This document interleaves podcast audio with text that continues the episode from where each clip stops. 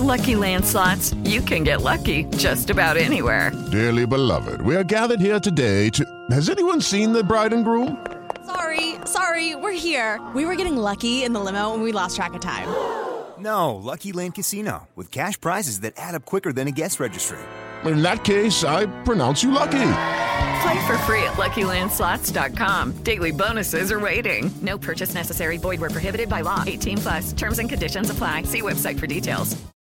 Siete en punto, panorama informativo 88.9, información que sirve. Yo soy Alejandro Villalbazo en el Twitter, arroba Villalbazo13. Viernes 3 de diciembre, Iñaki Manero. ¿Cómo te va, Iñaki? ¿Cómo estás, Alex Villalbazo, Alex Cervantes, amigos de la República Mexicana? Muchísimas gracias por seguir en Panorama. Muchas gracias, Alex. Vámonos con el panorama COVID. La cifra de muertes a nivel mundial llegó a 5.235.680 personas.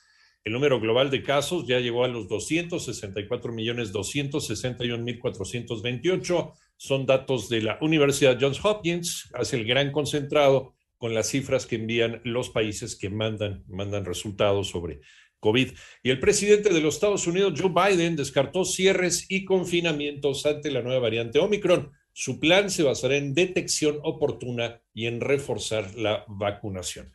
Y al parecer ya se estudia un caso sospechoso, no está confirmado, de variante Omicron en nuestro país. Estas son las cifras de la pandemia en México. Moni Barrera.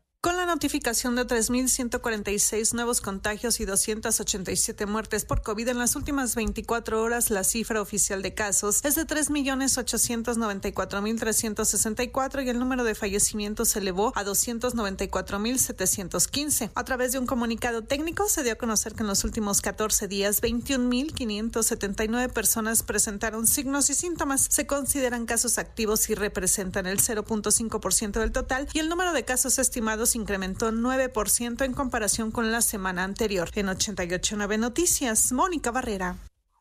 En el panorama nacional, Mexicanos contra la Corrupción exhibió a Alejandro Esquer Verdugo, actual secretario particular del presidente de México, haciendo depósitos en efectivo en una operación de financiamiento irregular en 2017 para el partido Morena.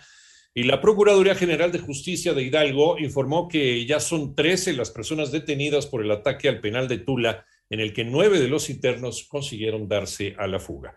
En Zapopan detuvieron a tres supuestos miembros del cártel Jalisco Nueva Generación. Al menos uno estaría involucrado en el secuestro de dos marinos el pasado 15 de noviembre allá en el estado de Jalisco.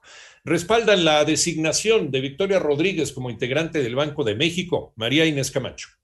Tras la ratificación de Victoria Rodríguez Ceja para formar parte de la Junta de Gobierno del Banco de México a partir del primero de enero del 2022, banqueros dieron la bienvenida. La Asociación de Bancos de México confió que la nueva administración del Banco Central y su Junta de Gobierno mantenga su autonomía y el adecuado manejo de la política monetaria, como lo explica Manuel Romo, vicepresidente de la asociación. Es muy importante el mensaje de mantener la autonomía de Banco de México como un pilar institucional del país y en ese sentido también también que los tiempos y los procesos que se están siguiendo son unos procesos adecuados. Victoria la consideramos como una funcionaria muy competente, una persona conocedora y durante su labor en el sector público hemos visto muy buenos resultados. Entonces hacemos votos y vamos a apoyar en todo lo que podamos para que tenga mucho éxito en caso de que se ratifique como, como la futura gobernadora de, del Banco Central. 88.9 Noticias, María Inés Camacho Romero. En el panorama internacional, tras 16 años como canciller de Alemania y a una semana de ser sustituida en el cargo por Olaf Scholz, Angela Merkel, de 67 años de edad, recibió un homenaje en una tradicional ceremonia militar. En tanto, Luis Enrique Martinelli, hijo del expresidente de Panamá, Ricardo Martinelli, se declaró culpable ante un tribunal neoyorquino de lavado de dinero por su papel en el caso de corrupción de la constructora brasileña Odebrecht. El Departamento de Policía de Nueva York arrestó a un hombre armado que se plantó afuera de la sede de la ONU y permaneció cerca de tres horas en la zona. Se cree que tenía tendencias suicidas.